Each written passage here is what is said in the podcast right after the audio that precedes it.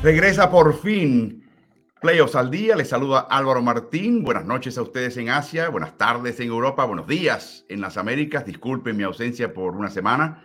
La NBA me invitó a ir al combinado del draft, al campamento elite del G League, a la lotería del draft en Chicago y obviamente ustedes se podrán imaginar que eran actividades que absorbían totalmente tu tiempo, no podías ni siquiera, de hecho por momentos era difícil hasta ver partidos de noche porque el trabajo del día empezaba a, terminar cuando ya habían empezado los partidos, que era lo que queríamos ver todos.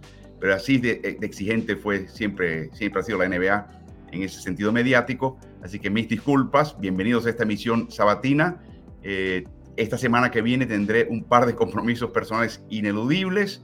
Graduaciones, es la época de graduaciones, tengo que asistir en persona, así que eh, les mantendremos informados, pero anticipamos tener varias, comenzando con la de hoy, eh, para seguir todo lo que está pasando en la NBA. Te recuerdo que la producción nuestra está dispuesta y lista para atrapar tus memes, comentarios, preguntas. Envíalos por todas las plataformas que tenemos, incluyendo el Mercurio y el Diario Aviación, que es parte del Diario El País en Uruguay. Esas son plataformas aliadas. En sus plataformas digitales está viendo esta transmisión, este streaming. Y una vez estés ahí, hay un montón de material eh, de contenido deportivo y no deportivo que te va a interesar. Estamos en Ritmo NBA también y les recuerdo, tenemos canal de TikTok, ahora recién inaugurado, tenemos eh, página de TikTok, tenemos canal de Twitch, estamos en Facebook bajo Ritmo NBA, estamos en Twitter bajo Ritmo NBA y también estamos en el canal de Ritmo NBA-NFL en YouTube. Ese canal es interesante e importante, pasa por ahí, suscríbete. Primero el botón de la campana, que es las notificaciones, porque ahí están los archivos de todos los videos previos y la campana te permite que, te avisen cada vez que llegue uno nuevo y de esa manera no te pierdas un solo contenido de NBA. Por supuesto, también estamos en podcast, el podcast bajo el nombre de Ritmo NBA. Estamos en Spotify, en todas las, plataformas principales. Pasa por ahí de nuevo y suscríbete, no solamente descarga, suscríbete de una vez. Eh, y de esa manera vamos a revisar ahora la tabla de posiciones actualizada de lo que vamos viendo en estos playoffs, el panorama de... Ah, y perdón, un recuerdo adicional, mientras vemos la placa, eh, ya las series están 2-0. Interesante que normalmente series de 7 partidos en general que estén al frente 2-0 un equipo, el equipo que tiene la delantera está ganándolas el 90 y pico, 92% de las ocasiones, un poquito más bajo. Eh, si el equipo, eh, si estamos a nivel de final de conferencia, o sea, hay mayor probabilidad para el equipo que está perdiendo la serie, pero no es mucha. Y en este caso la gran sorpresa es que aunque Denver ganó sus dos en casa, y como dicen en la NBA, la serie no ha empezado porque solamente empieza cuando un equipo como local pierde el primer partido, todavía no ha pasado en esta serie, le corresponde ahora con gran presión a Los Ángeles ganar el tercer partido en unas horas en el día de hoy. Por su parte, lo de Miami y Boston ha sido increíble, de eso tendremos que hablar muchísimo, porque están 2-0 con dos victorias fuera de casa. Y hablando del partido de esta noche de Los Ángeles Lakers y Denver Nuggets, tendremos un Instagram Live. Medio tiempo con Álvaro. Pasa por la cuenta de Instagram de Ritmo NBA. Justo cuando termine la primera mitad, siempre saludo al primero en llegar.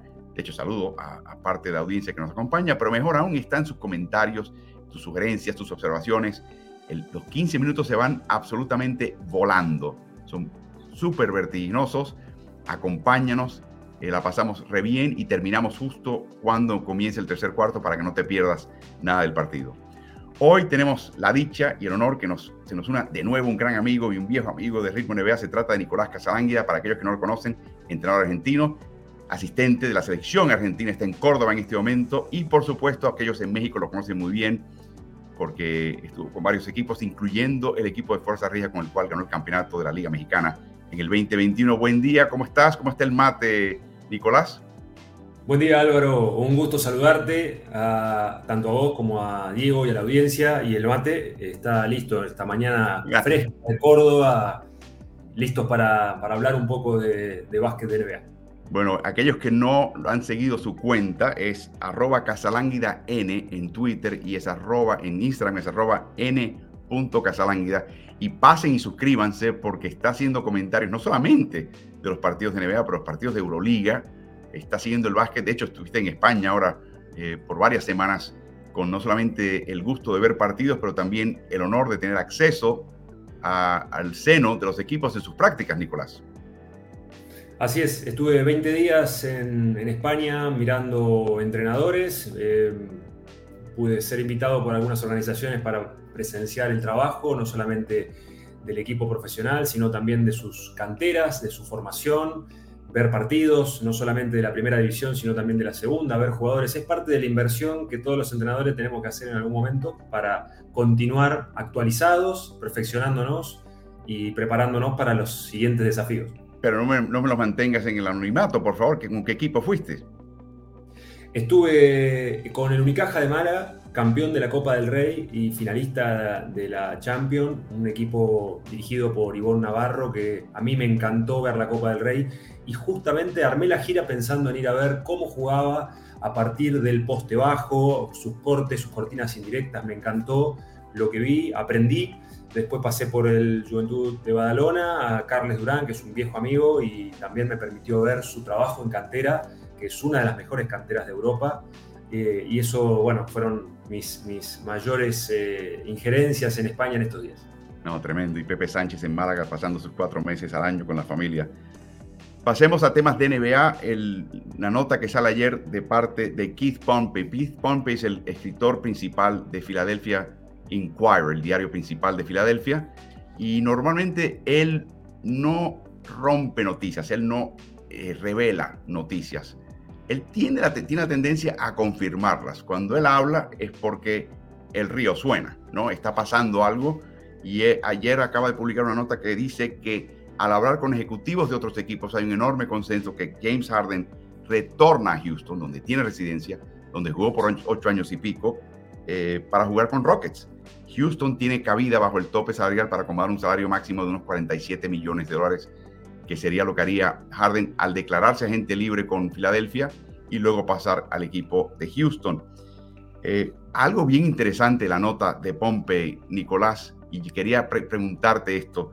Algo muy inusual es que estando Harden bajo contrato con Filadelfia en el momento en que entrevistan candidatos a la vacante de director técnico que finalmente le, asignaron a Ime Udoka, le preguntaron a los candidatos, bueno, ¿cómo utilizarías a James Harden en este equipo? O sea, como dando por sentado que un jugador que está con otro equipo va al equipo de Houston. Señal a cada, uno de los entrevistados que parece que la cosa va, que hay un entendimiento que esto viene.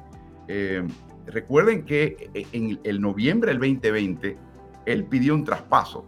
Eh, llegó gordo, llegó falto de forma física, llegó con mala actitud, no quería estar en un equipo en reconstrucción.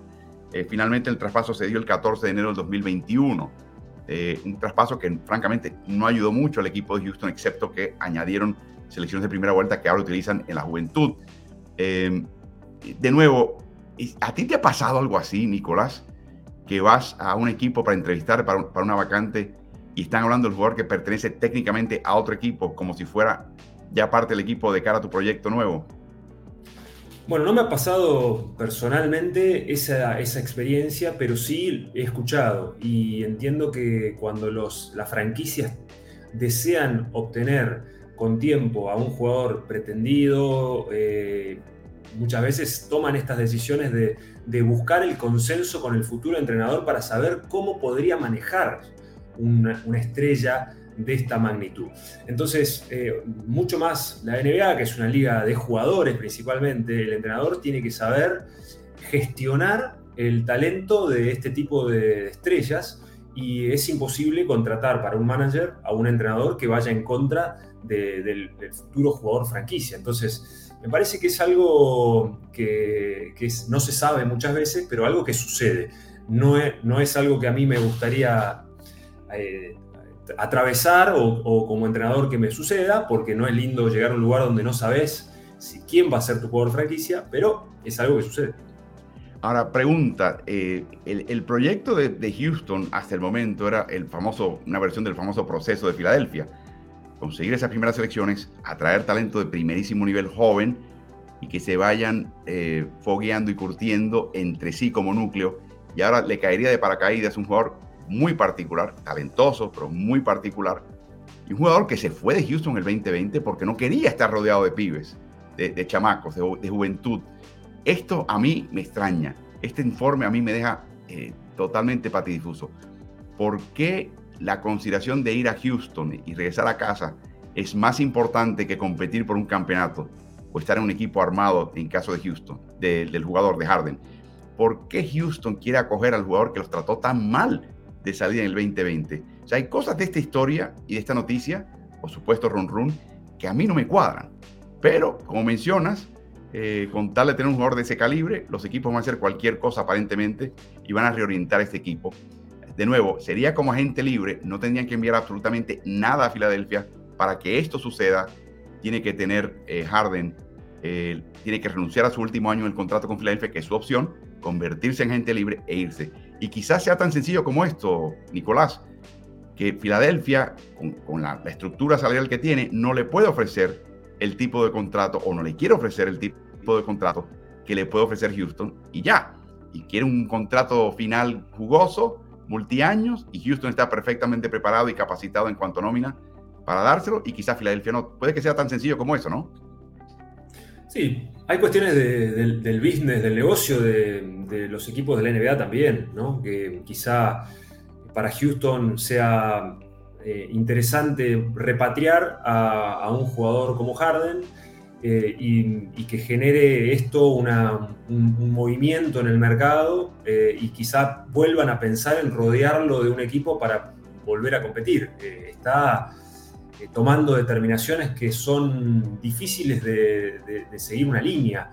las de Harden. Entonces, no, no me extrañaría de que con todo el negocio que hay detrás de la NBA, haya un intento de repatriar a un jugador que les dio mucha competitividad en su momento, pero que como bien decís, la salida fue un poco compleja, un poco difícil y hay que ver si, bueno, vuelven a, juntar las partes. Es cierto que tengo entendido que Harden reside en Houston y que es el lugar donde quizá él se sintió cómodo y, bueno, replanteé su carrera para volver a, tener un equipo donde él pueda eh, volver a sentirse eh, un jugador importante de la liga. No, va a ser interesante, vamos a ver qué pasa, pero de nuevo el detalle de que los entrevistados a la vacante, que finalmente fue llenada por la presencia de Emi Udoka, se les preguntó cómo lidiarían con Harden el equipo. Es un detalle muy puntual y muy particular que señala que esto puede que se esté ya preparando para que sea realidad en cuestión de un par de semanas, porque tiene que declararse ya pronto eh, agente libre y de ahí en adelante veremos qué hace el equipo de Houston. Y me pregunto de nuevo si ves a Harden y ves a Udoka y te das cuenta que son gente que típicamente están en proyectos serios. Si hay un tercer jugador acá, hay una transacción adicional que ni tú ni yo sabemos que quizás también pueda transformar un poquito cómo se percibe todo esto. Así que atención a lo que está haciendo el equipo de Houston Rockets. Veremos qué pasa ahí.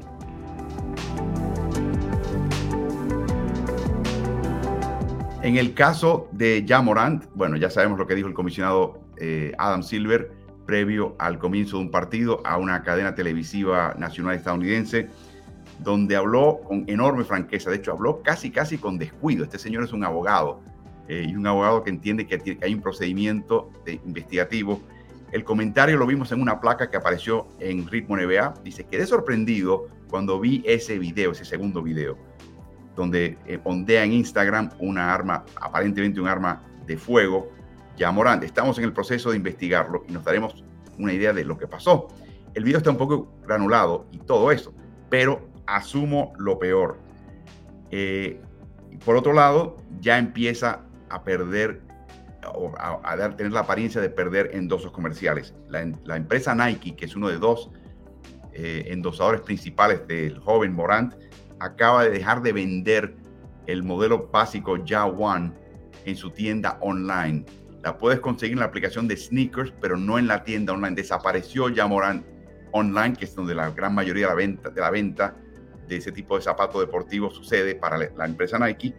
También tienen el One Hunger, que es un modelo adicional, que está en la aplicación Sneakers, que también en la cual participa Nike, pero de nuevo está un poquito recóndito. Y para mí, Nicolás, está todo el mundo en espera de lo que tiene que hacer la NBA. Vamos a, a, analizar esto en dos vertientes. La primera en la que tú y yo sabemos menos, que es el tema personal y psicológico, el perfil personal psicológico de este jugador que actúa de una manera eh, que uno podría decir ciertamente legal, o sea, no ha quebrado muchas leyes, una norma de NBA llevar esa, estar con esa arma eh, de gira en Denver, el primer incidente.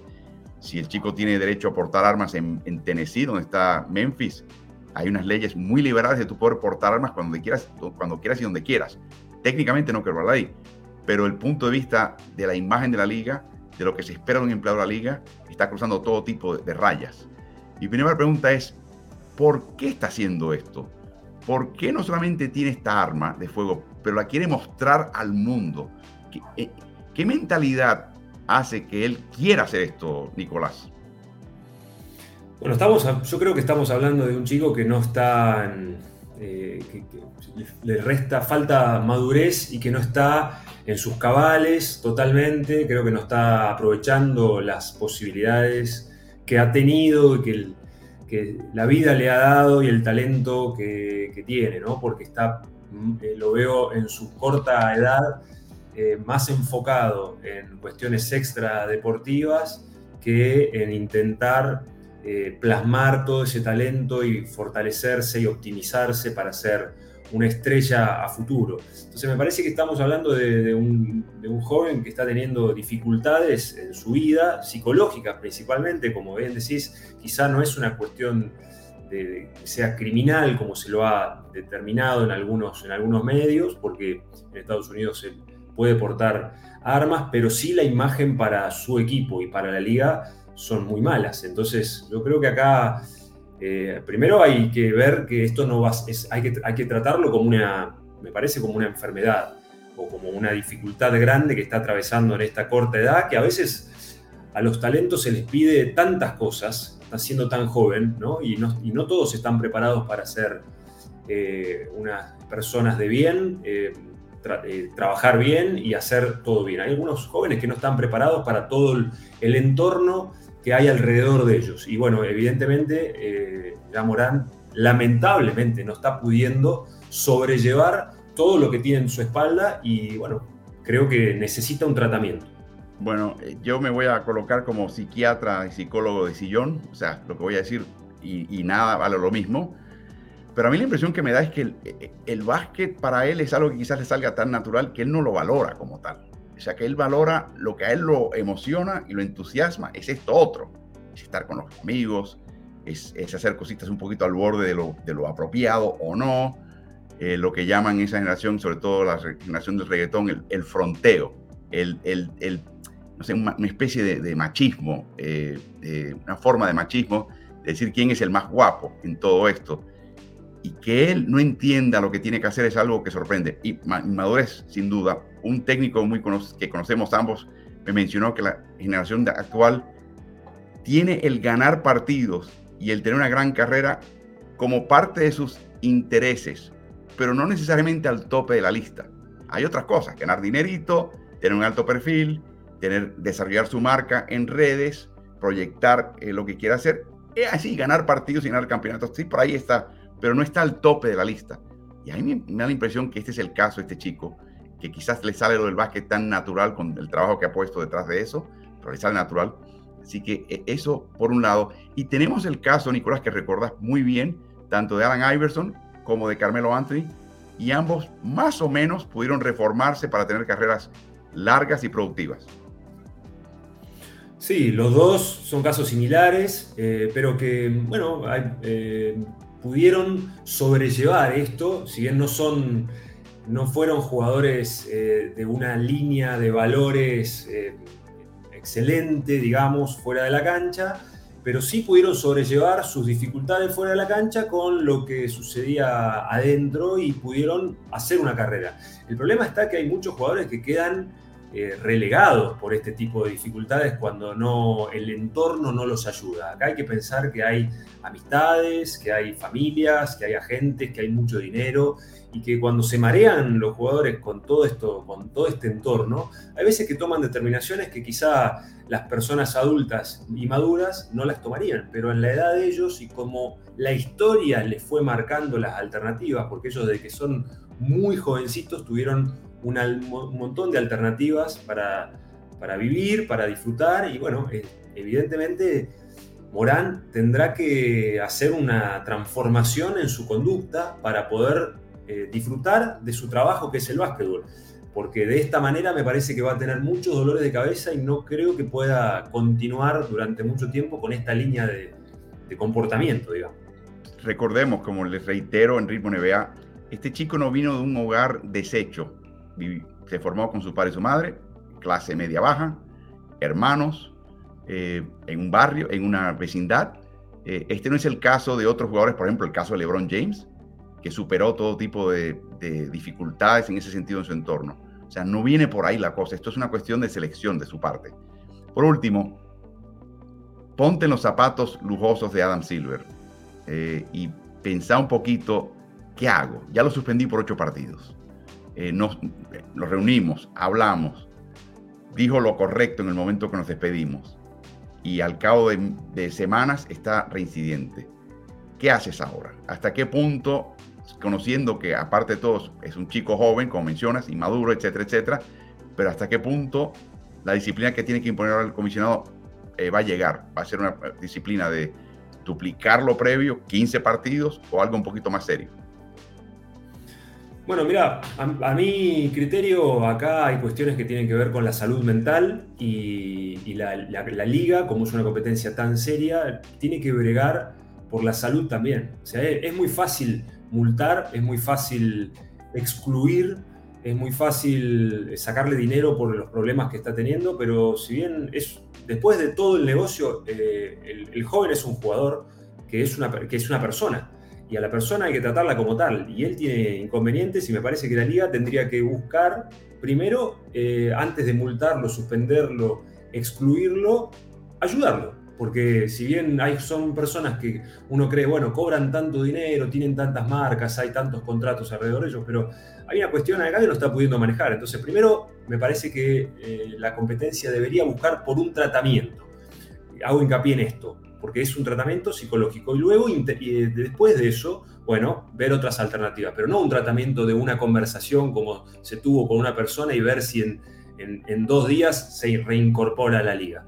Parece que este tipo de cuestiones demanda una exigencia de, tratamientos eh, más elevados. Y por,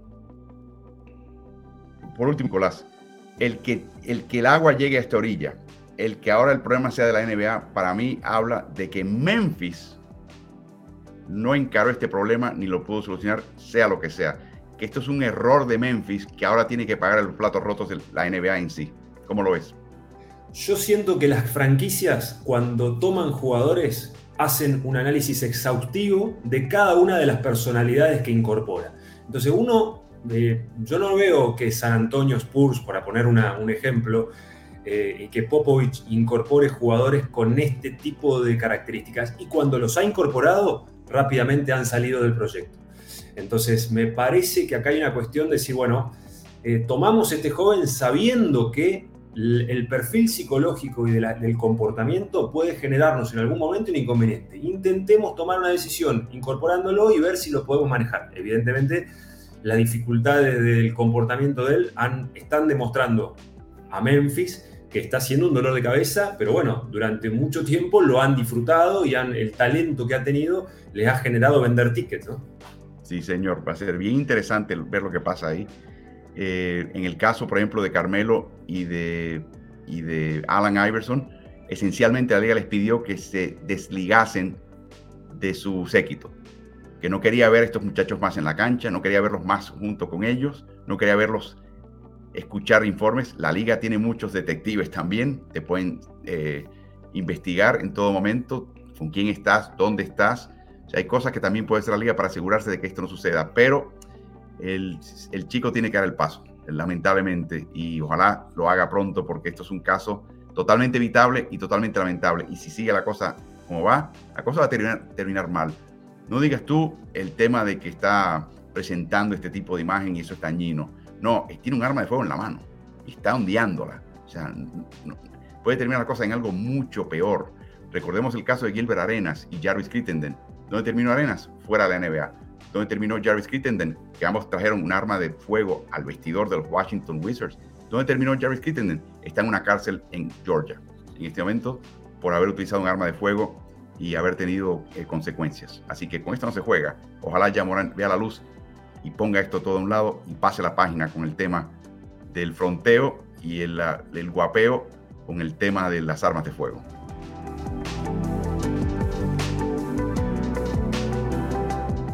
Bueno, ¿qué partido nos dieron eh, anoche el, Miami Heat y Boston Celtics de nuevo en el TD Garden? Ya había ganado el primer partido Miami.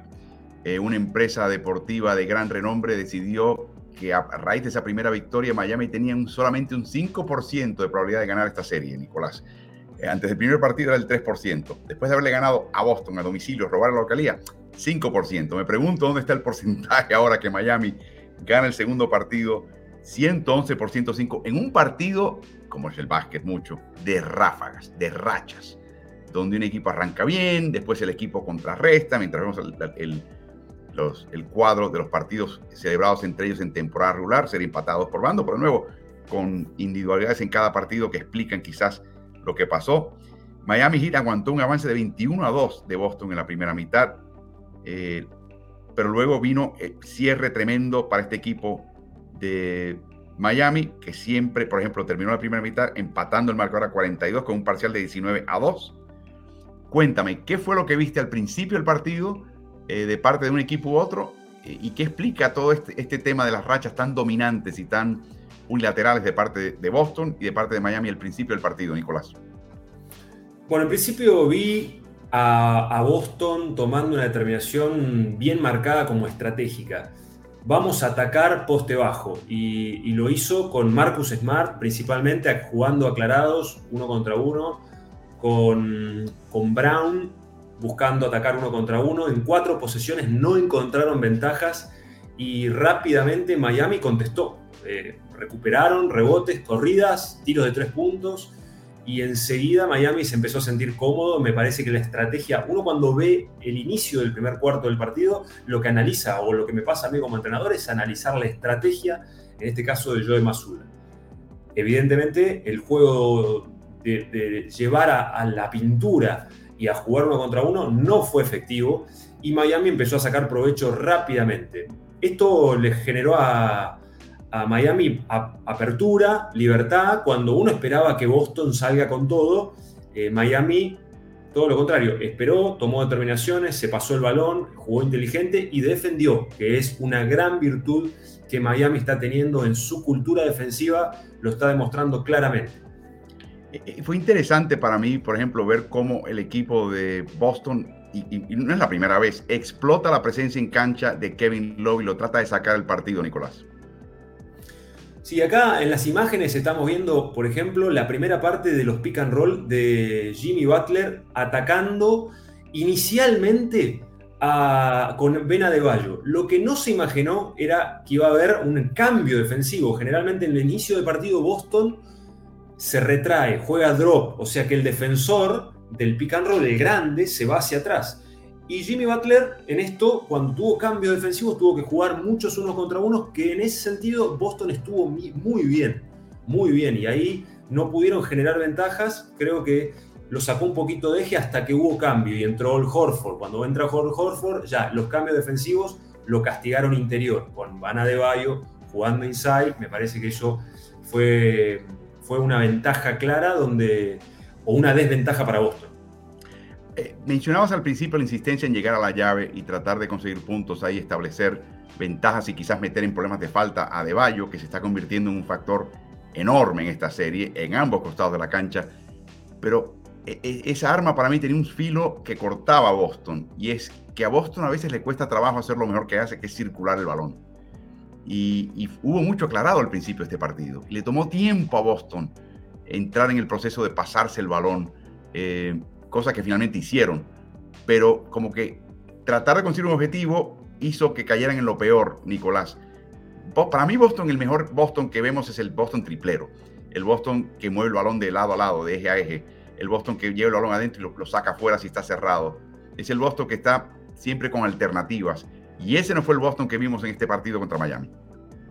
Bueno, hay una particularidad defensiva de Miami que yo creo que lo están intentando inclusive eh, lo están fortaleciendo. Eric Spoltra en esto está buscando elevar la intensidad defensiva con las reglas. A veces como entrenador vos podés tomar decisiones en las reglas defensivas que sean especulativas, como lo hace Spoltra también con la zona, que después vamos a hablar de eso, o tomar decisiones que, sean, que lleven a la intensidad. ¿Por qué digo esto? Porque también en el inicio del partido, Adebayo, que ya está jugando alrededor de los 38 minutos, anoche jugó 38 minutos, eh, mostró esta intensidad a la hora de salir del pick and roll, de defender duro, de defender agresivo. Eso eh, creo que Jason Tatum fue muy inteligente a la hora de repartir juego, porque atacó ese, esa intensidad de Adebayo. Pensemos que Adebayo defiende al jugador que cortina a Tatum. Ahí salió y eso generó que haya muchos pases y rotación del balón. Como bien decís, Boston necesita eh, convertir estos 15 triples. Eh, ellos tienen, son el segundo de la liga detrás de Golden en, triples convertidos. Ellos convierten 15 triples por partido y en ese básquetbol se sienten cómodos, cuando el balón fluye, cuando el balón se, se mueve. Y ahí es donde ellos empezaron a sentir a partir de la generación de Tatum, porque todos dicen, bueno, esperemos que Tatum haga 40. Bueno, no siempre puede, porque a veces tiene buenas defensas y porque las reglas defensivas no se lo permiten. Pero cuando él permite que el balón corra y los tiradores toman tiros a pie firme, es el momento donde Boston se siente más cómodo en el juego si mete 25, pero termina con, con, una docena de asistencias, terminó con 8 en este partido, pues es negocio para el equipo de Boston. Hubo un momento, antes de hablar de la zona, un momento en este partido, y te lo comentaba, hablábamos tú y yo mientras veíamos el partido, que la historia del básquet, defensivamente hablando, Nicolás, es proteger el aro, ¿no? Mientras más cerca esté el equipo contrario tirando al aro, más peligro para el equipo que está en defensa. Por lo tanto, son como círculos concéntricos y todo emana del aro. La parte interior es la parte más defendida. Conceden cositas afuera, si acaso. Por momentos en esta serie, la parte que se marcaba con mayor ahínco era el triple. Y de hecho, a raíz de eso, una cantidad de puertas traseras, particularmente Duncan Robinson, con cuatro bandejas en este partido. Caleb Martin, que ya lleva tiempo haciéndolo ya por varias series en estos playoffs.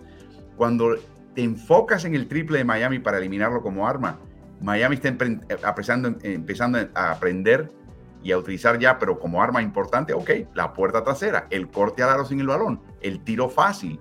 Y ahí es donde vino para mí Van Adebayo, que termina este partido eh, eh, con unos nueve asistencias, una asistencia más y conseguía la triple escena. Era un Bama de Mayo armador, pero no el armador que se coloca de espalda al aro y hace un pase picado al que corta el aro. No, era un armador que estaba precisamente buscando y anticipando por diseño esos cortes al aro y puertas traseras, Nicolás. Sí, es otra variable que Miami está utilizando, ¿no? Porque Adebayo está jugando no solamente en el poste bajo, yo creo que lo tiene dominado mentalmente a Horford, que cuando Horford entra y juegan, eh, Boston juega small ball con Horford de 5, digamos, y Adebayo cuando pasa esto y sale Williams, eh, va al poste bajo y a partir de ahí genera. Ahora, cuando empiezan a haber ayudas defensivas, se le empieza a pasar, no solamente del poste bajo, como mencionaba, o el poste medio, sino de la línea de tres puntos, porque juegan con cortinas indirectas, o sea, hay cortinas ciegas, puertas de atrás, y ellos se pasan muy bien el balón. Es un equipo que hace mucho tiempo, con los equipos de Spoltra, son muy buenos en las acciones de mano en mano, como vemos en esa imagen. Acciones de mano en mano, puertas de atrás. Los cambios defensivos de Boston son ineficientes ante esa mano de mano porque tiene que haber cambios defensivos y hay veces que alguno de los dos se duerme y ahí es donde Adebayo empieza a tener esa calidad en los pases. Pero hay todo un movimiento sistemático de Miami que es muy inteligente y que habla de un plan de juego concreto. Sale Williams, entra Horford al poste bajo. Jugamos de los mano en mano y de las puertas de atrás en otro momento del juego. Creo que hay un plan muy claro que puede ganar o puede perder, pero el plan de Miami está claro. Vamos a dejar de nuevo la zona para un tema subsiguiente. Quiero enfocarme en, lo que pasó al comienzo de la segunda mitad. A la banca Rob Williams sale por él Derek White, que ha tenido una serie, eh, unas playoffs de altos y bajos, pero generalmente altos. Eh, ¿Por qué lo hace Boston? Eh, ¿Por qué no Rob White? ¿Dónde está la indecisión acá de si vamos con un cuadro grande o con un cuadro chico? ¿Cómo ves ese, ese aspecto de, la, toma de decisiones del equipo de Boston?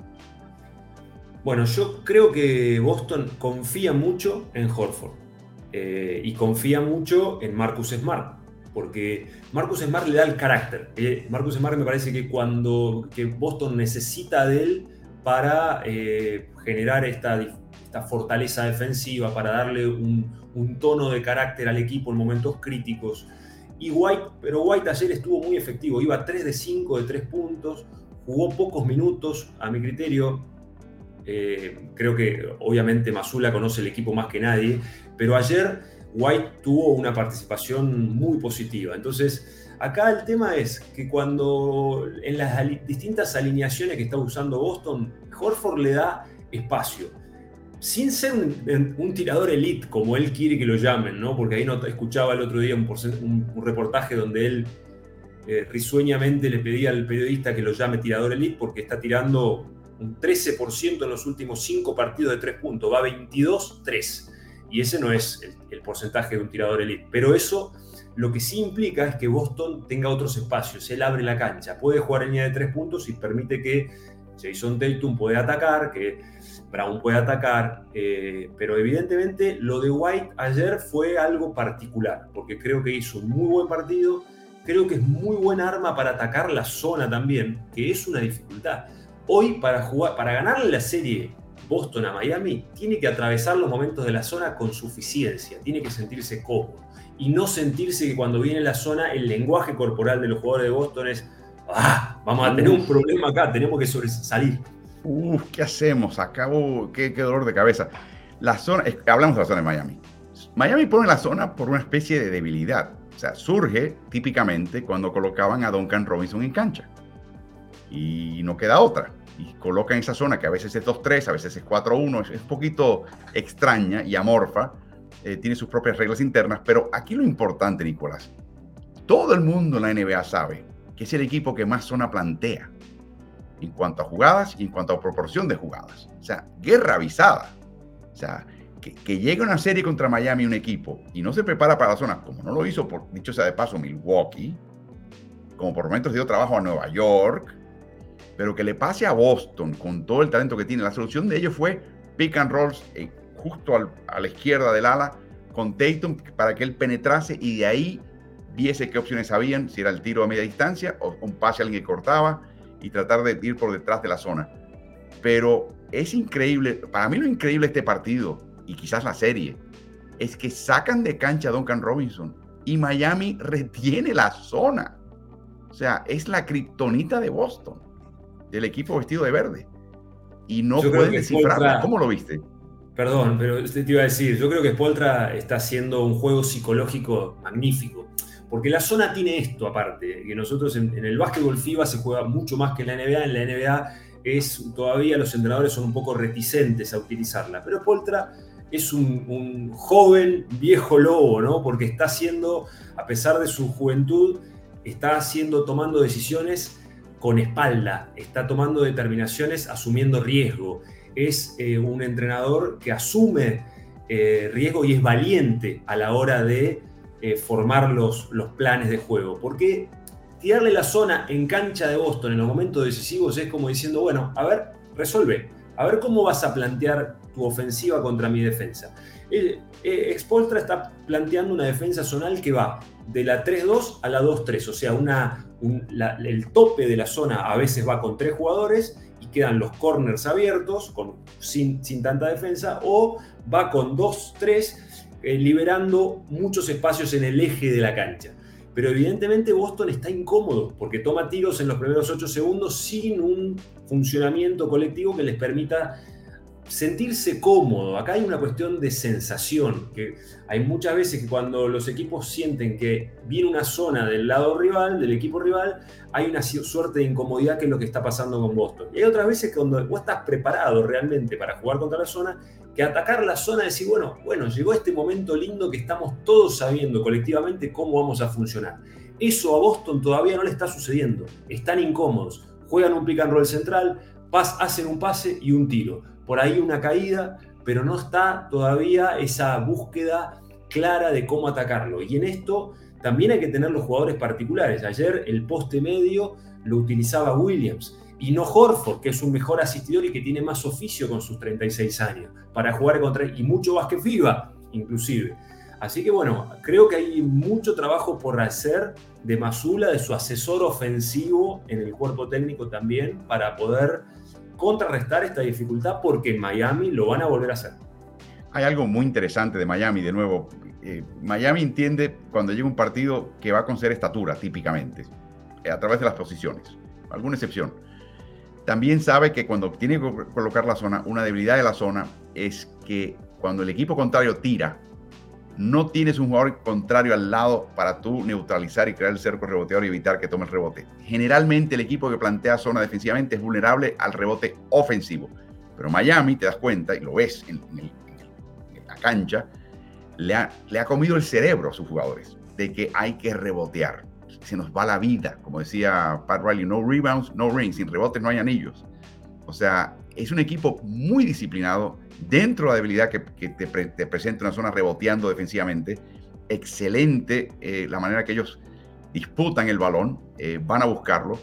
Eh, de hecho, hay un video que está circulando, Nicolás, donde no importa si es un tirador de Miami o un tirador de Boston, el jugador que está en el ala, ante un triple, inmediatamente corre a la línea del tiro libre, porque el cálculo de ellos es que el bote largo termina ahí.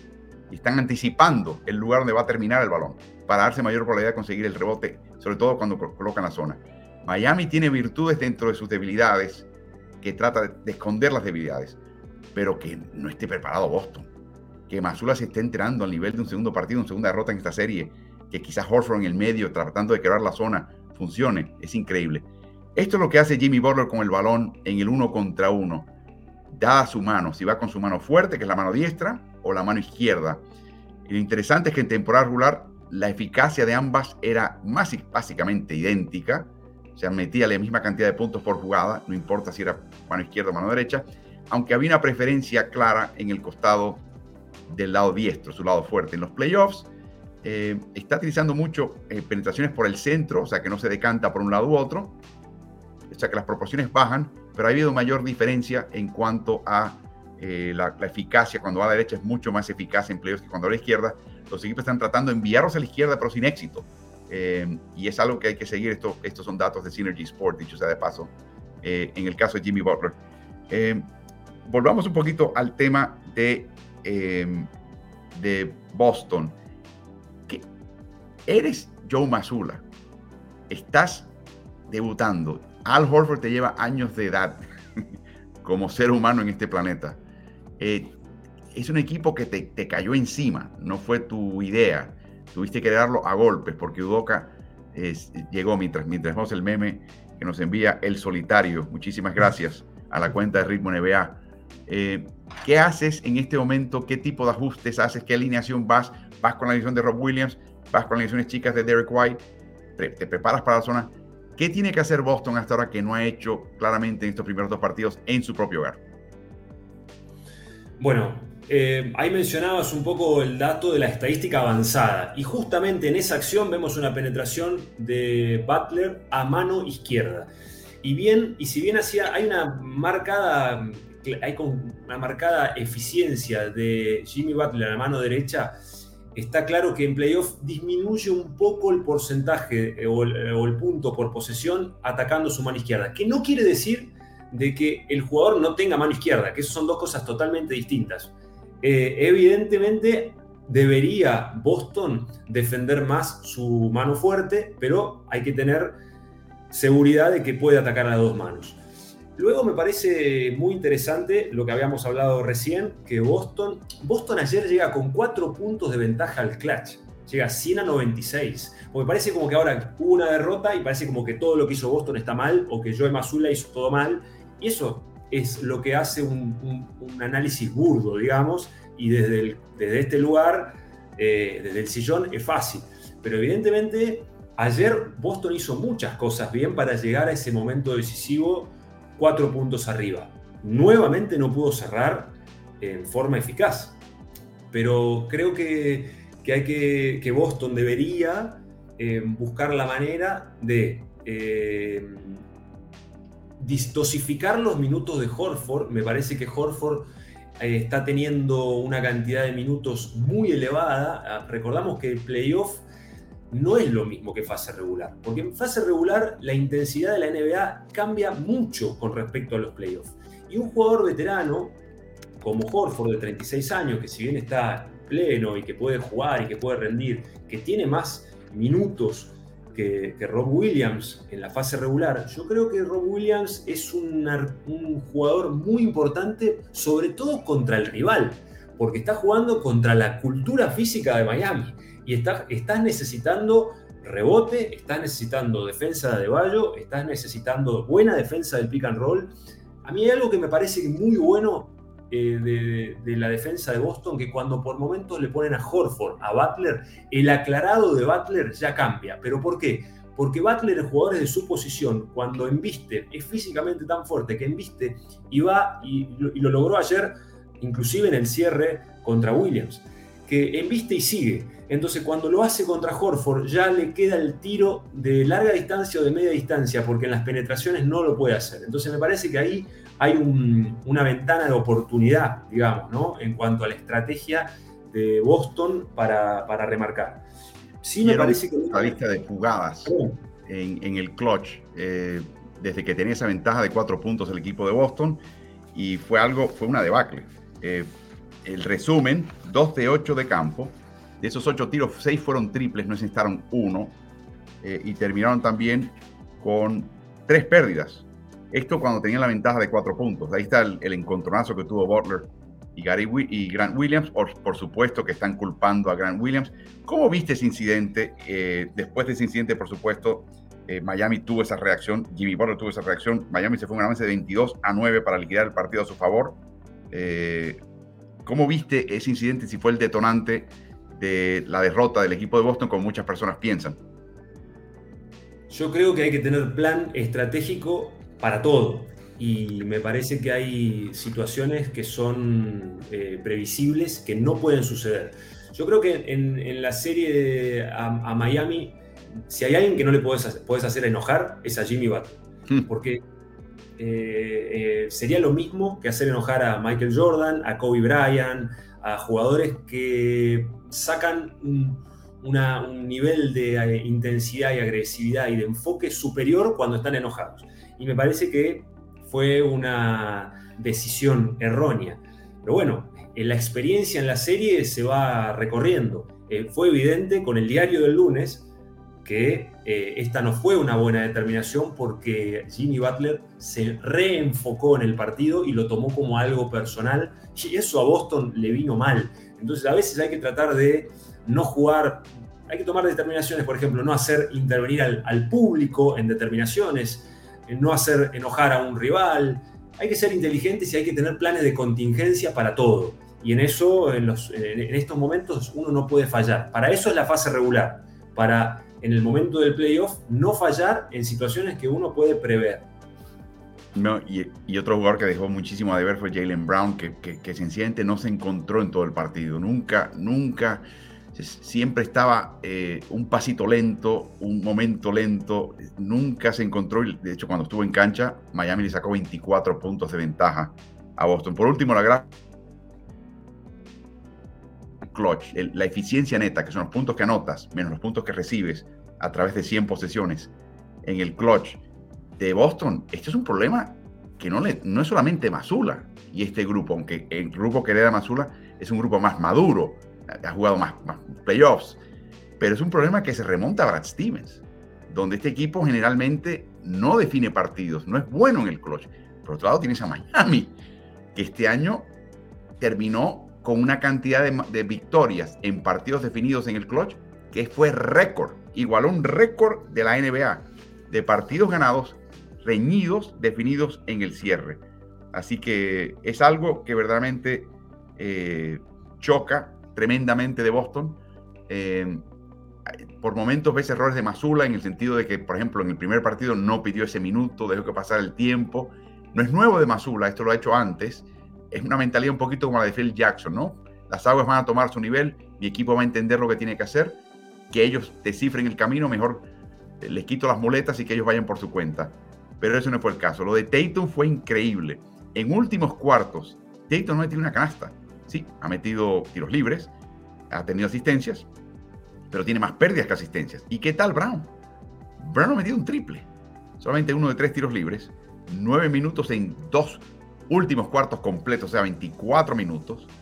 y también una cantidad elevada de pérdidas. Estos son los referentes de Boston en el momento más importante de esta serie, el último cuarto, que típicamente ha sido en esta serie reñido donde Miami saca el perfil y saca su, calidad. Y eso está a deber. Así que los Jays tienen que, más bien Jalen Brown que Jason Tatum, pero ambos tienen que hacer un, acto de conciencia, Nicolás, porque se espera mucho de ellos. Eh, son las estrellas del equipo, todo el mundo los considera de esa manera. Eh, está en el cuadro honor de la liga y, están jugando de esta manera contra el equipo de Miami tremendo. Último comentario. Lo de Miami es algo serio. ¿Ah? Lo de Eric Spolstra es algo serio.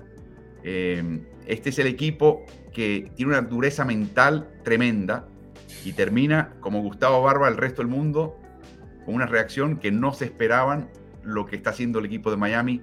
Eh, no es nuevo de parte de Miami, no es nuevo de Coach Spolstra, pero creo que en estos playoffs eh, están llegando a un nivel dentro de su cultura y su estilo de juego quizás insospechable, Nicolás. Como bien decís, no es nuevo. Eh, y, los equipos se preparan para este tipo de momentos. Spolstra está totalmente enfocado, preparado, se lo nota con mucha solvencia en la conducción y en la toma de determinaciones. Y, evidentemente en Boston hay una cuestión de, inexperiencia, que hay que decirlo, porque más allá de la eficiencia que uno puede tener siendo inclusive inexperto, a veces se puede ser eficiente. Es más complejo, pero eh, eh, Spolstra está poniendo toda su jerarquía, su experiencia, sus anillos eh, en la toma de decisiones y evidentemente está tomando riesgos que ayudan a lo colectivo. Porque si vos comparás los equipos en cuanto al talento, para mí Boston tiene más talento en cuanto a recursos, a posibilidades, pero colectivamente y en cuanto a la faceta mental que en los playoffs son determinantes, Miami está ganando la serie psicológica, la serie física y la serie psicológica. Entonces me parece que, que Spolstra está, ha llevado toda la fase regular, inclusive Miami salió octavo en la, en la fase regular, pero eso a veces es la, la etapa de la construcción para llegar a estas instancias sanos, con un buen, también que hay algo que decir, el manejo de las cargas, Recordemos que Jimmy Butler no estaba en su plenitud física y que se tomaron decisiones con riesgo para que llegue a este momento así, porque su tobillo no estaba del todo bien en la serie anterior y hubo partidos donde dijeron, bueno, lo vamos a cuidar, inclusive perdiendo. Y esas son las determinaciones en las que yo digo que ahí pesa la experiencia y pesa el tener la capacidad de sobrellevar inclusive la derrota con, con solvencia, con seguridad la valentía que tuvieron en el penúltimo partido de Milwaukee cuando le daban la orden a Deballo, a Butler y a Love que cometieran la sexta falta, porque la única manera que, contrarrestaban la ventaja que en ese momento tenía Milwaukee para forzar la prórroga y para forzar la victoria era colocando los malos tiradores de Milwaukee en la línea del tiro libre para cortar con falta y darse la oportunidad de ganar. Esa valentía es algo que ya lo estamos viendo claramente tienes múltiples opciones, algunas, y, tienes opciones de riesgo y recompensa. Tiene agallas, tiene, como mencionabas anoche, tiene espaldas este señor Sportstra para intentar lo atrevido y el efecto final es que le está, está sacando de casillas a Boston. Boston tiene que enfocarse ahora. Hay cosas muy puntuales que puede hacer, hemos mencionado eh, varias. Número uno, tiene que empezar a descifrar la zona. Ni hablar. Eh, eso para empezar. Tienen que entender un poquito el papel cambiante de Adebayo, lo metieron en cinco faltas personales, pero no pudieron sacarlo del partido. Eh, tienen que empezar a tratar de buscar eso, intentaron al principio del segundo partido, pero no pudieron lograr. Así que hay cosas que puede hacer Boston. Eh, tiene que circular el balón, tienen que jugar eh, mucho mejor en conjunto. La, la, transición defensiva a veces falla contra Miami, eso es imperdonable. No le puedes dar puntos fáciles a Miami. Si Miami te está tratando de mentalmente triturar, tritura Miami no dándole absolutamente nada fácil, nada de contragolpe, nada de pase largo de Kevin Love, nada de bandeja, imposible. Boston tiene los elementos para hacerlo, veremos si es capaz de lograrlo. Esta serie está muy buena, Boston lejos de estar liquidado en la serie, tiene que responder en grande con dos partidos ahora en Miami.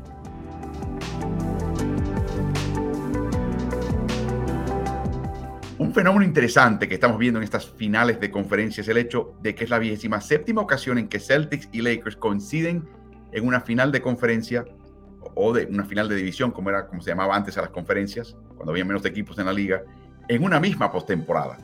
Solamente la segunda ocasión en que ambos están en una final de conferencia perdiendo la 0-2. La previa fue en el año 54-55, que fue el año en, que, el cual debutó el reloj de 24 segundos en la NBA que transformó esta liga. En ese caso, Celtics perdía 0-2 contra los Syracuse Nationals. Minneapolis Lakers caía ante los Fort Wayne Pistons, hoy Detroit Pistons. Pero por primera vez en esta postemporada, en el segundo partido de la serie de Lakers y Nuggets, Lakers no respondieron a una derrota previa con un triunfo. No habían perdido partidos consecutivos desde mediados de marzo, del 15 al 17 de marzo, cuando perdieron contra Houston y perdieron contra Dallas, y ahí estaban varios jugadores ausentes. O sea, se entiende esa derrota consecutiva. O sea, un par de meses.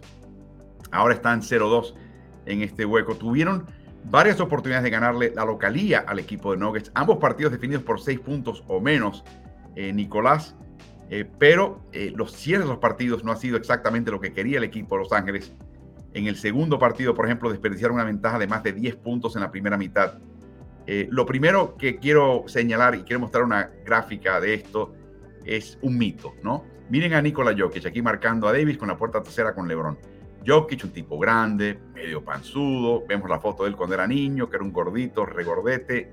Lo ves lento supuestamente, lo ves eh, un poquito inmóvil y ya el equipo contrario, particularmente un equipo con un pivot de la calidad de Anthony Davis, piensa que automáticamente tiene una ventaja porque este chico se le puede ganar porque el físico no le permite hacer ciertas cosas. Bueno, ¿qué tal si te muestro esta gráfica de la distancia recorrida en esta serie a través de los dos primeros partidos. ¿Quién está en el tope de la lista? Nikola Jokic. No, no, no está agarrando rebote defensivo y lanzando pase largo, está corriendo la cancha. O sea, eh, eh, para, para entender por qué Denver está al frente 2-0, comienza por aquí. Tu líder, tu referente, está dejando el pellejo o la panza, como quieras llamarlo, en la cancha por Denver. Es exactamente lo contrario del estereotipo de lo que se espera de él y lo que se percibe de él. ¿Quién está detrás de él? Murray. Luego vienen dos Lakers, Austin Reeves, Anthony Davis. Después viene Aaron Gordon, los tres, referentes del equipo.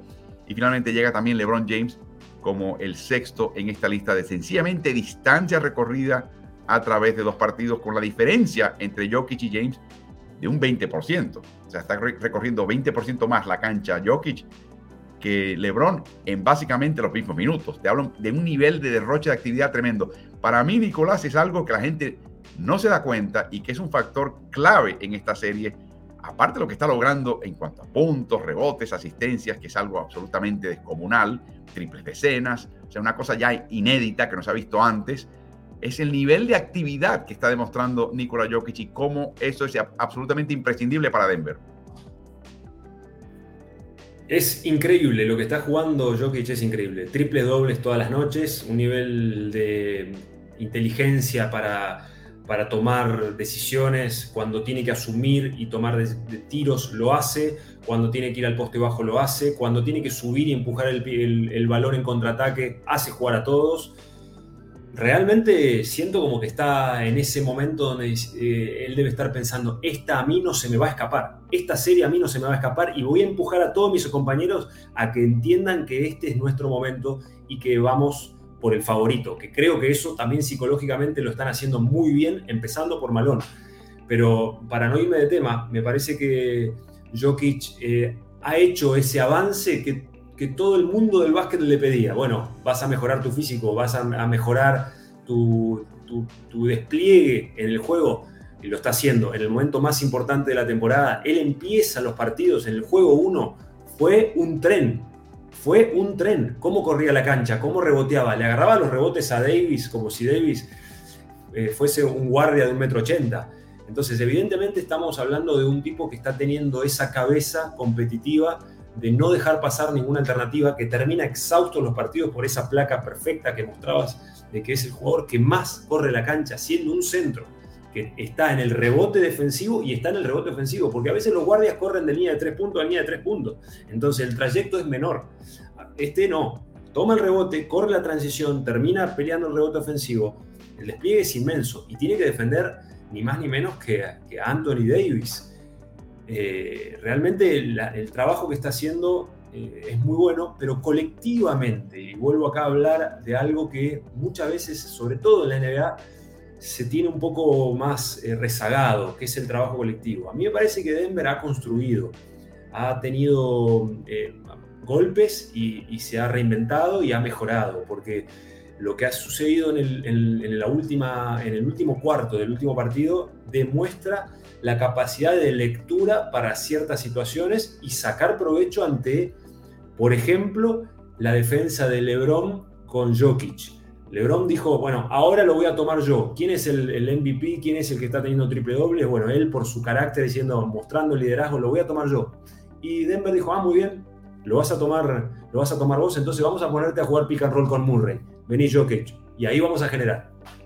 Eh, un momentito ahí, Nicolás, porque yo te lo dije y yo no lo podía creer efectivamente, por la decisión de, que él marcase a, a Jokic, terminaba siendo casado como si fuera la paloma, el eslabón débil de Los Ángeles. Y lo atacó Murray. Y Murray liquidó el partido atacando a LeBron James. LeBron James. O sea, a mí me dejó la boca abierta. Es la primera vez que yo recuerde que las jugadas del equipo contrario se diseñan para atacar a James defensivamente. Claro, Murray es un chico con muchos movimientos, tiene tiro, eh, ese movimiento eh, amorfo que él tiene, que él, mismo sabe lo que está haciendo, es un, es un músico de jazz, eh, no es un músico de música clásica, Jamal Murray, pero me dejó la boca abierta. ¿Por qué colocar al final a LeBron James a marcar a Jokic? ¿Cuál fue, sin, sin estar en el pelotón de, de Darvin Ham y de Los Ángeles? ¿Por qué? ¿Por qué? Porque lo demás no funcionaba. ¿Por qué? Yo creo que aquí hay una respuesta muy clara y que LeBron ha demostrado en su carrera que él toma que se autogestiona, que toma determinaciones y que dice, bueno, a ver, este último cuarto yo voy a mostrar el camino y voy a demostrar que lo puedo defender a Jokic. Y el básquetbol es colectivo, el juego es colectivo, entonces, ¿qué hizo Denver y qué hizo Murray y Jokic? Leyeron la situación, dijeron, ah, vos lo vas a defender a, a Jokic, entonces no vamos a jugar poste bajo para que vos demuestres tu fortaleza, tu intensidad, tu carácter. Vamos a ir inteligente, vamos a jugar pick and roll y vamos a generar a partir de ahí. Se jugaron, eh, hicimos la estadística ayer con Álvaro y, se jugó, Murray jugó en siete posesiones en el último cuarto, lo atacó decididamente a Lebron y encontró 13 puntos de siete posesiones. Ese es un porcentaje abrupto, altísimo. No, son dos puntos por, por posesión, es algo, es algo extraordinario. Y fue contra LeBron James. Y, y, demuestra también que el, que el manejo de la carga física de LeBron tiene que ser eh, conducido, gestionado, porque si llega al último cuarto como llegó, que estaba exhausto, que se agarraba a las rodillas, que miraba el suelo, que es, evidente que los equipos leen eso. Inmediatamente cuando un jugador se pone las manos en la rodilla es la señal perfecta como para que un guardia del estilo de Murray, que es un chico clase 95, joven, le diga, bueno, vamos a jugar, vamos a atacarlo acá. Y no es fácil defender a un jugador con sus características en el cambio. Jugaba en cambio defensivo, quedas expuesto. Entonces, creo que no fue eh, la manera inteligente de intentar mostrar el liderazgo, porque acá uno puede querer, puede tener intenciones. Como yo creo que LeBron ha, hecho, bueno, Hachimura afuera, eh, Anthony Davis afuera, ahora voy a tomarlo yo. Pero ahí me parece que fue inteligentemente la decisión de, de Denver de pero me mencionaste algo interesante, Nicolás, y es que cuando se toman esas atribuciones que no son típicas, no es parte del esquema, estás colocando a tus cuatro compañeros y al cuerpo técnico en una situación de improvisación un poco, de que, de que no se ha fogueado esto. Espérate, no entendemos exactamente lo que tienen que hacer los otros cuatro defensivamente si ponemos a Lebron a marcar a Jokic. O sea, e, es, no está preparado el equipo en ese sentido y está, está apostando LeBron que esto le va a, traer rédito a Los Ángeles, pero no todo el mundo está compaginado con él.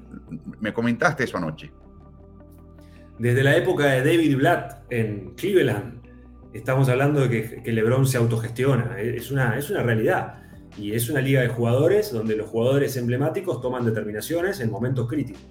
Y me parece que, que sí, que es evidente en esto los entrenadores que tienen un peso en la toma de decisión toman decisiones importantes en los momentos decisivos y, es, difícil gestionar este tipo de jugadores, porque es, su historia marca que, en estos momentos toman sus propias decisiones para el bien del equipo, obviamente para ganar. Lebron es un súper ganador, pero no siempre son las mejores decisiones, sobre todo cuando hay una carga de casi 40 minutos, porque uno dice, bueno, la imprecisión, el porcentaje cae. Fíjate, otro aspecto que implica un, déficit en Lakers en los finales, el porcentaje de tiro de tres puntos y la cantidad de decisiones que toma LeBron. El mundo de la NBA está diciendo, LeBron tiene que ganar la serie. Y no es así. Lakers tiene que ganar la serie. Y, yo hago hincapié, por ejemplo, en Austin Reeves.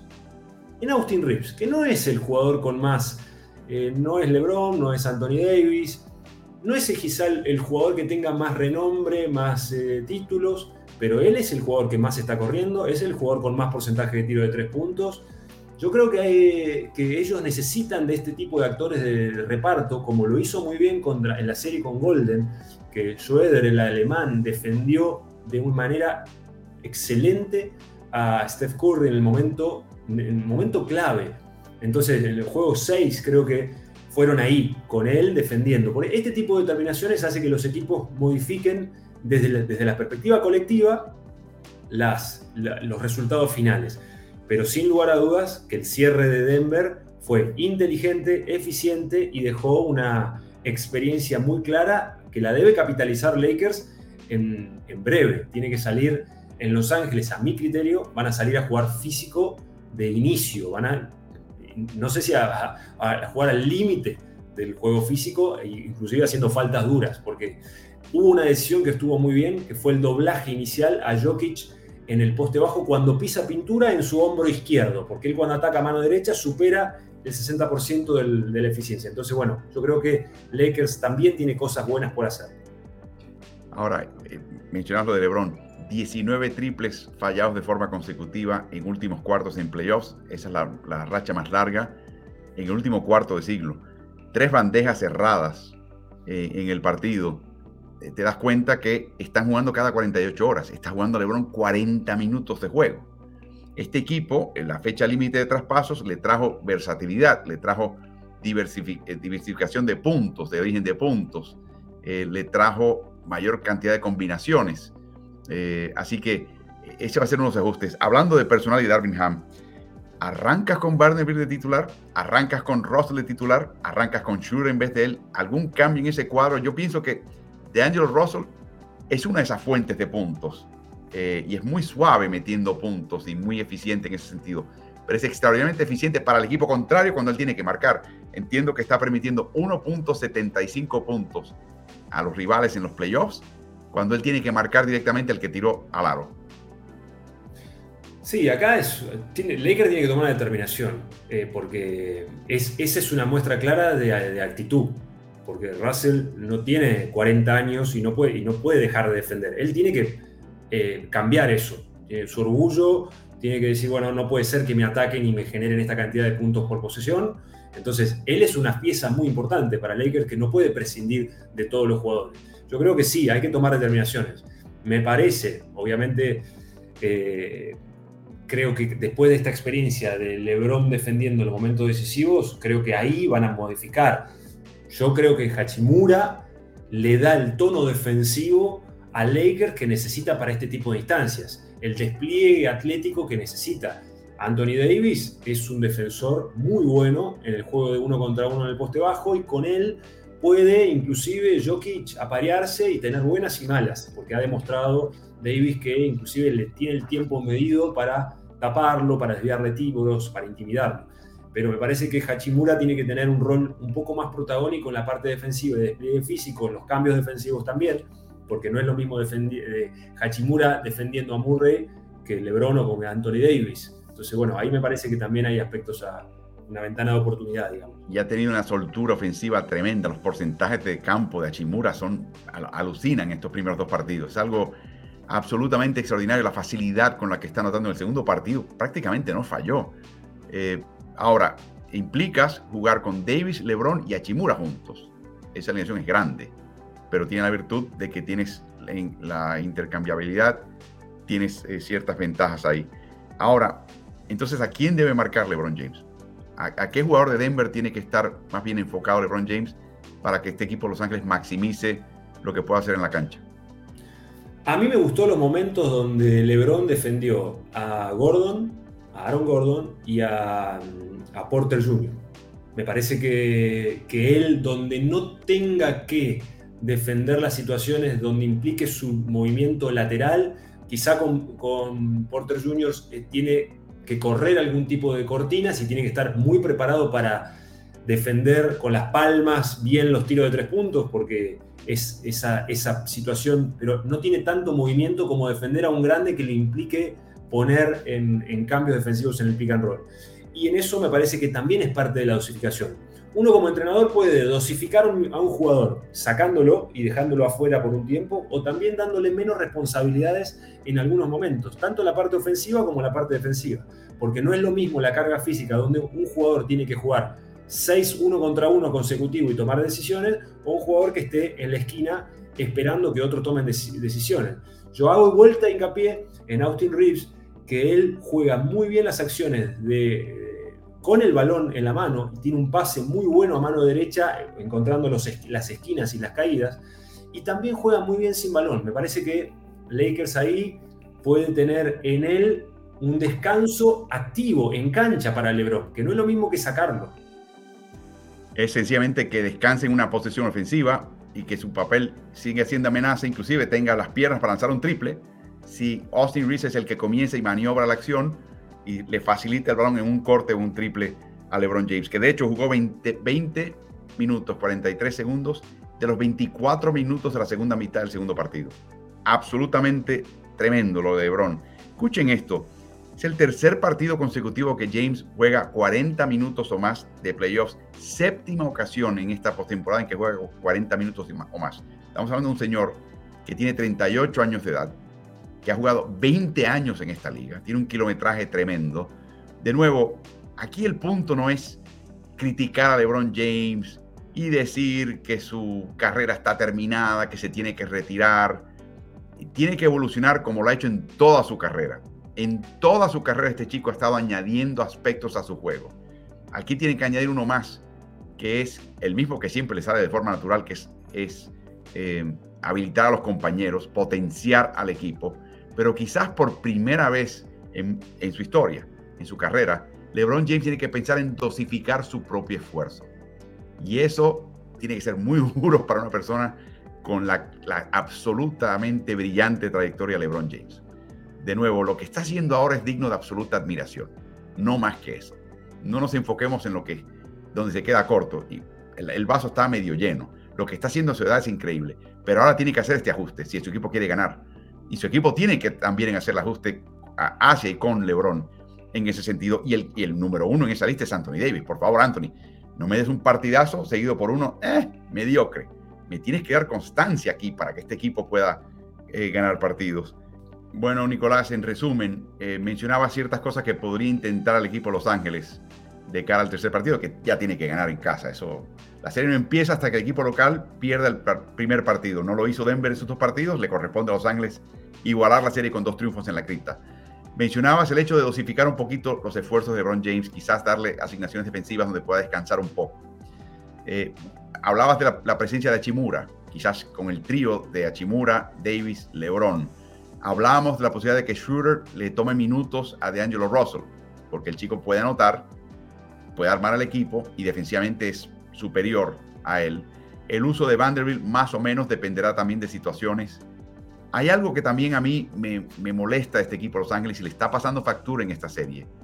Y es los descuidos. Y hay dos áreas en particular que yo creo que Los Ángeles tiene que apretar tuercas. Y le va a costar trabajo porque no están acostumbrados a hacerlo.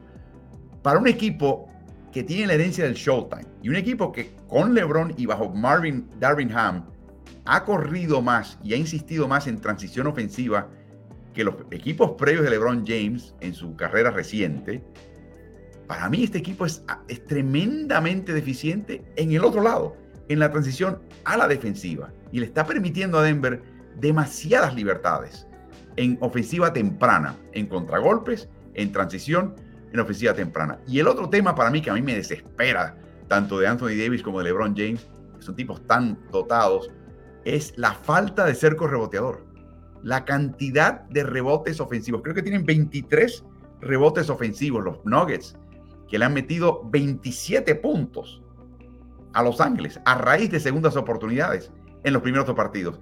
Eso con Davis y LeBron y Achimura en cancha y, Vanderbilt, para mí es, el, eh, imperdonable y es el primer punto que tiene que cargar Los Ángeles. No sé cómo lo ves. Tengo dos cosas para decirte, Álvaro. La primera, que me parece que el tema de la transición defensiva que está padeciendo los Lakers es por diseño de Denver. Porque ¿cómo te das cuenta que es una búsqueda diseñada, estratégica, después de conversión? Cuando el equipo Lakers anota, Denver tiene diseñados transiciones directas para a, partir de la conversión y de la salida de fondo ya correr la cancha en la menor cantidad de tiempo posible. Esto es parte de la estrategia del desgaste porque estamos hablando de que el cierre de Denver está superando inclusive por desgaste. Entonces esto es parte del desgaste que se hace con un equipo más joven, que tiene más piernas y que tiene más capacidad para sostener esa búsqueda. Y después el tema del rebote denota algo claro que es la intensidad y las cualidades físicas. Es algo muy difícil de... Uno puede hablarle a los equipos, y esto me ha pasado en carne propia, decir, bueno, tenemos que rebotear, tenemos que fortalecernos con, con el, con el cerco reboteador, como decís, o el box out. Pero si el equipo no tiene ese instinto de rebotear, si no tiene eh, jugadores especialistas, que de hecho Lakers lo tiene porque Davis es un muy buen reboteador, LeBron, Hachimura, pero eh, acá hay una cuestión de despliegue físico que me parece que lo está superando Denver en este sentido. Es parte de lo que hablábamos inicialmente cuando mostrabas la placa del despliegue de Jokic. Fíjate que Jokic está empujándolos a que estén debajo del aro. Está empujándolos buscando rebotes, le saca los rebotes porque los empuja, juega, una, juega físicamente para, para llevarse esos rebotes ofensivos. Si Lakers no mejora la cantidad, creo que son 25 rebotes ofensivos por juego que le están tomando, y no mejora la transición defensiva, va a estar complicado. Yo creo que va, Lakers va a dar la cara de local, va a cambiar su despliegue, pero necesita en estos dos puntos hacer una modificación abrupta. No, o sea, la cripta va a estar encendida, eh, ardida, los triples van a empezar a meter, eh, meterse un poquito más, eh, la energía va a estar ahí, pero tendrá que aguantar el aluvión el equipo Denver y ver si ellos tienen también técnicamente la manera de, de, solucionar lo que presenta Los Ángeles en este partido, pero va a ser un partido de enorme, enorme interés. Y les recuerdo que esta noche tendremos una sesión de Instagram Live por la cuenta de Ritmo NBA, se llama Medio Tiempo con Álvaro Tan pronto termina la primera mitad, estamos enchufados y empiezo a contestar tu pregunta, tu observación, compartirla con la audiencia. Siempre muy entretenido, muy interesante. Eh, y aprovechamos de esa manera para hablar lo que está pasando en el partido, lo que pasa en otra serie. Y todo eso termina en 15 minutos porque tenemos que salir, en realidad antes de que comience ya el tercer cuarto. Así que es una manera bien interesante de pasar el, el medio tiempo y los invito. Nicolás Casalánguida, muchísimas gracias. A él lo pueden hallar siempre en sus redes sociales, arroba Casalánguida N en Twitter. En Instagram es arroba n.casalánguida. Y de nuevo, está comentando y analizando partidos de NBA y partidos de la Euroliga. Es un absoluto lujo en este momento seguir lo que está diciendo porque la observación de Nicolás da en el blanco exactamente lo que el tema que está definiendo partidos y con, gran elegancia. Así que espero poder contar con vos eh, en varios más eh, playoffs al día de ahora en adelante. Y quién sabe lo que puede pasar en el futuro, Nicolás, pero te agradezco muchísimo que nos hayas acompañado hoy de vuelta de playoffs al día, un sábado por la mañana, con todo lo que puedes hacer en Córdoba, con un gran clima y con, y con gente que quieres a tu lado. Nada mejor que hablar de, de básquetbol. Te mando un abrazo, muchas gracias, un placer para mí como siempre. Gracias por acompañarnos. Nuestro agradecimiento de nuevo al Mercurio en Chile y al diario Ovación, un diario deportivo del país que nos acompañan palmo a palmo.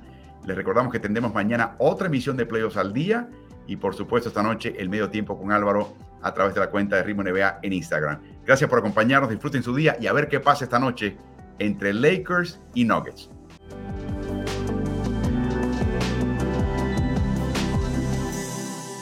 ¿Y tú? ¿Estás en ritmo?